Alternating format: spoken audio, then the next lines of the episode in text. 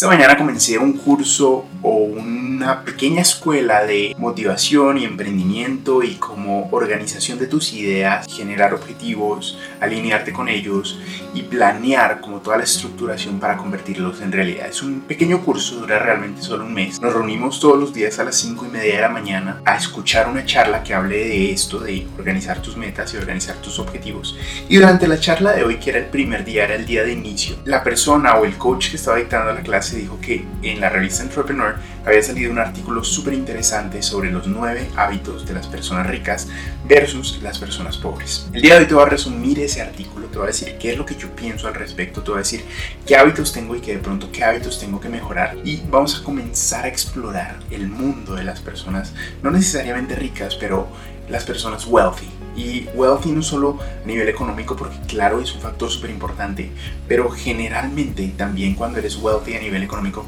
te permite tener bienestar también a nivel físico, a nivel emocional, a nivel corporal, a nivel de conocimiento, en muchos aspectos de tu vida. Entonces el día de hoy vamos a explorar los nueve hábitos de las personas ricas que no tienen las personas pobres. Entonces comencemos, pero no antes, déjame un like, déjame un comentario. ¿Qué hábito crees tú que tienes?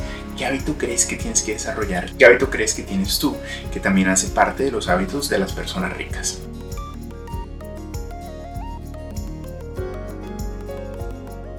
Bueno, lo primero que tenemos que hacer es entender de dónde vienen estos nueve hábitos. Estos nueve hábitos son de un autor que se llama Thomas Corley. Y Thomas Corley es el autor de Rich Habits, The Daily Success Habits of Wealthy Individuals. Y lo que él hizo fue que investigó a muchísimas personas durante cinco años y los dividió en dos grupos los que en su yearly income o en su ingreso anual tenían menos de, 36 mil dólares.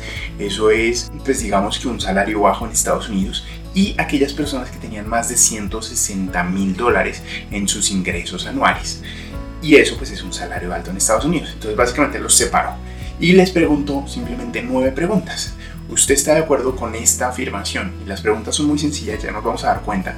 Y comenzó a equilibrar. Entonces ¿Qué respondían las personas? ¿Estoy de acuerdo o no estoy de acuerdo con la pregunta o con, con, la frase o con el statement? Si era rico y si era pobre. Y comenzó a darse cuenta de ciertos patrones que se generaban cuando las personas respondían las distintas preguntas. Entonces, primera pregunta. Decía, I focus on my goals every single day. Me preocupo por mis objetivos todos los días y encontró que el 62% de las personas ricas respondieron sí, me preocupo por mis objetivos todos los días y solo el 6% de las personas pobres, o sea que generaban menos de 36 mil dólares al año, respondían que se enfocaban en sus objetivos todos los días. Y eso es clarísimo. Si tú tienes un objetivo es mucho más fácil que llegues a él. Un objetivo financiero, un objetivo de felicidad laboral, un objetivo de familia, un objetivo educacional. Si tú tienes esos objetivos claros, es mucho más fácil que llegues a él. Yo personalmente siento que a veces tengo tantos objetivos que es muy difícil tenerlos todos como esto es lo que quiero hacer y cuando los tienes claros, cada hora de tu día se enfoca en llegar a ese objetivo. Si tú te vas a echar a ver televisión, y más adelante vamos a hablar de la televisión, si tú te pones a ver televisión, comienzas a meditar y dices, venga, ¿a cuál de mis cinco objetivos de vida ver televisión realmente la apunta? Y te vas a dar cuenta que ninguno. Entonces dejas de ver televisión y comienzas a hacer cosas que le apunten a tus objetivos de vida. Entonces, lección número uno que hacen las personas ricas contra las personas pobres.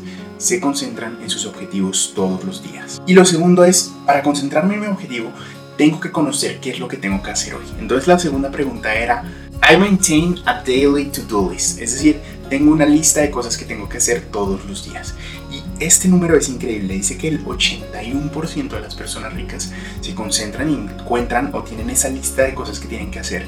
Y solo el 19% de las personas pobres lo hacen. Eso básicamente te dice que, bueno, sí, tienes que tener un objetivo claro, pero también tienes que tener un listado de pasos que tienes que cumplir para llegar a ese objetivo. Y otra cosa alucinante es que las personas ricas completan el 70% de su listado o de sus tareas para hacer en el día. ¿Eso qué significa? Significa que ponen tareas que no pueden alcanzar, pero tratan lo más que pueden de alcanzar todo ese listado. Es decir, no se quedan cortos. Es decir, para las 4 de la tarde no terminaron todo y tienen tiempo libre. Para las 8 de la noche todavía tienen cosas para hacer y entonces eso comienza a sumar para el día siguiente.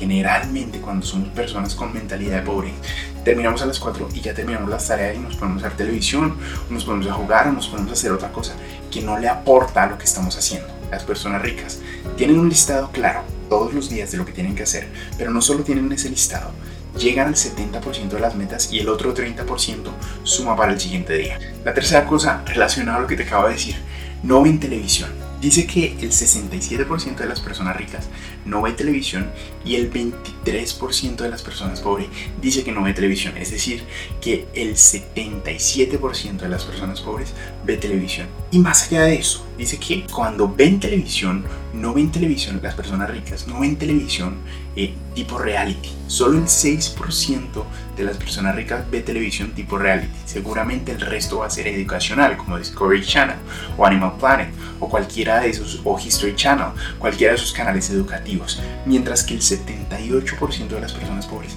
ve televisión tipo reality, es decir, cuando, no sé, cosas de drama o novelas o ese tipo de cosas que realmente no te aportan y no te enseñan, pero que están ahí quemando tu tiempo. Y entonces, si no ven televisión, ¿en dónde ocupan su tiempo? Pues leyendo, dice I love reading, y decía que el 86% de las personas ricas ama leer, mientras que solo el 26% de las personas pobres lo hace. Y no solo esto, Dice que en general las personas ricas leen por lo menos 30 minutos al día.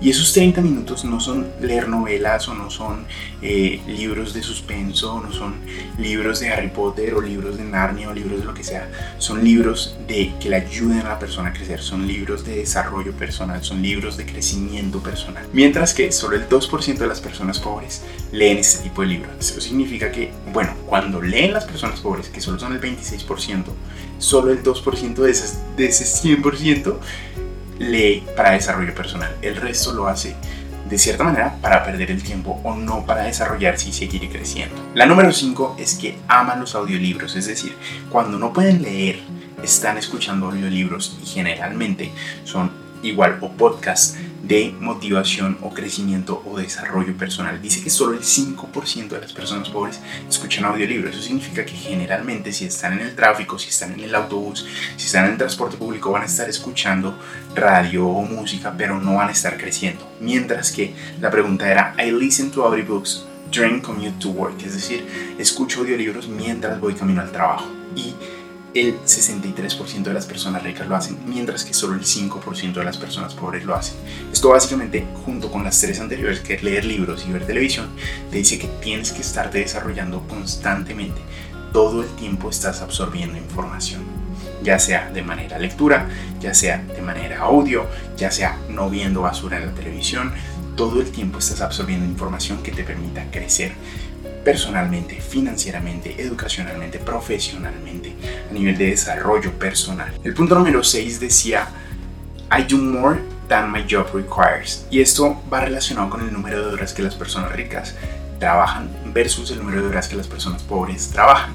Decía aquí que la gran mayoría de las personas ricas trabajan más de 50 horas a la semana, que eso es mucho por arriba de como el horario laboral tradicional, que está cerca de 40 horas mientras que en las personas pobres solo el 6% trabajaba más de lo que se les pedía. El 6% trabaja más de lo que se les pide, mientras que el 86% de las personas ricas trabajan más de lo que se les pide. Entonces, te das cuenta que es increíble. O sea, es un 80% de diferencia. Las personas ricas o las personas con mentalidad de riqueza están trabajando y están dando mucho más de sí que las personas pobres. Y eso te demuestra completamente que si pones el trabajo y trabajas duro, pero tienes tus objetivos claros y tienes un listado de cosas que tienes que hacer, vas a llegar a esas metas. Luego ya comenzamos a hablar de la lotería. Esto me impresionó bastante y decía, juego la lotería. Decía que solo el 6% de las personas con economía o con riqueza o que ganan más de 130 mil dólares al año juegan la lotería. Solo el 6%. Y a diferencia, el 77% de las personas que ganaban menos juegan la lotería. Es decir, a pesar de que ganan menos, gran parte de eso se va a la lotería, que es básicamente posibilidad de ganar cero. Mientras que las personas ricas saben que se ganaron ese dinero y mejor lo invierten o buscan otras formas de rentabilidad asegurada que de pronto no te van a dar miles de millones, pero que a largo plazo te van a asegurar un mejor retorno en la inversión. Entonces, esa es una gran diferencia no juegues la lotería, comienza a invertir, aprende sobre stock market, aprende sobre eh, inversiones que no necesariamente tengan que ver con el mercado eh, de stock, puede ser finca raíz, puede ser cualquier tipo de inversión, pero mete tu dinero en algo que te genere ingresos a largo plazo y no necesariamente trates de ganarte la lotería de sentada, porque solo el 6% de las personas ricas juegan la lotería, mientras que el 77% de las personas pobres lo hacen. Y por último, son dos que van, digamos que juntas, y es el 57% de las personas ricas hacen ejercicio todos los días. Todos los días, mientras que solo el 5% de las personas pobres lo hacen.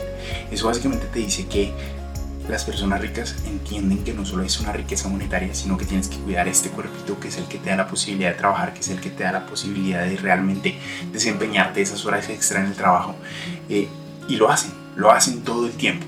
Y eso te indica que las personas ricas no están pensando en retirarse. Y una de las entrevistas que hicieron en el libro le, preguntaron a una persona cuyo net worth o su valor total es superior a 78 millones de dólares y le decían, ¿por qué todavía no te has retirado si tienes 68 años.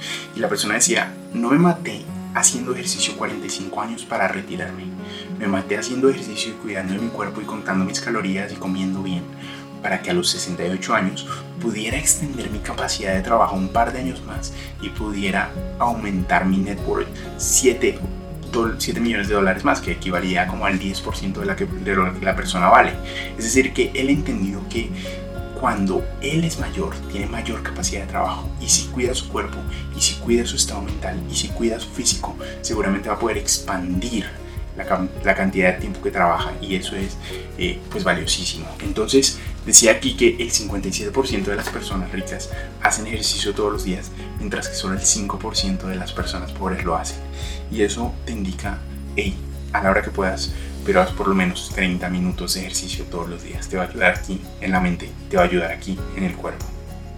Y básicamente esos son, esos son los hábitos. Dice, ten tus objetivos claros. Ten un listado de cosas que tienes que hacer todos los días. No mires televisión, mejor lee, escucha audiolibros, trabaja más de lo que se te pide, trabaja más de lo que se te pide en la oficina. No juegues la lotería, mejor invierte, aprende a invertir. Cuida tu salud física y cuida tu salud mental.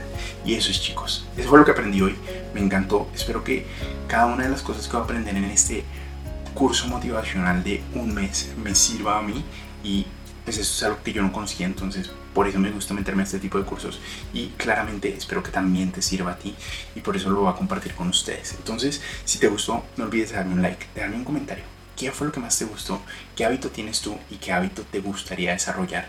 Y nos vemos en un próximo video. No olvides suscribirte. Chao, chao.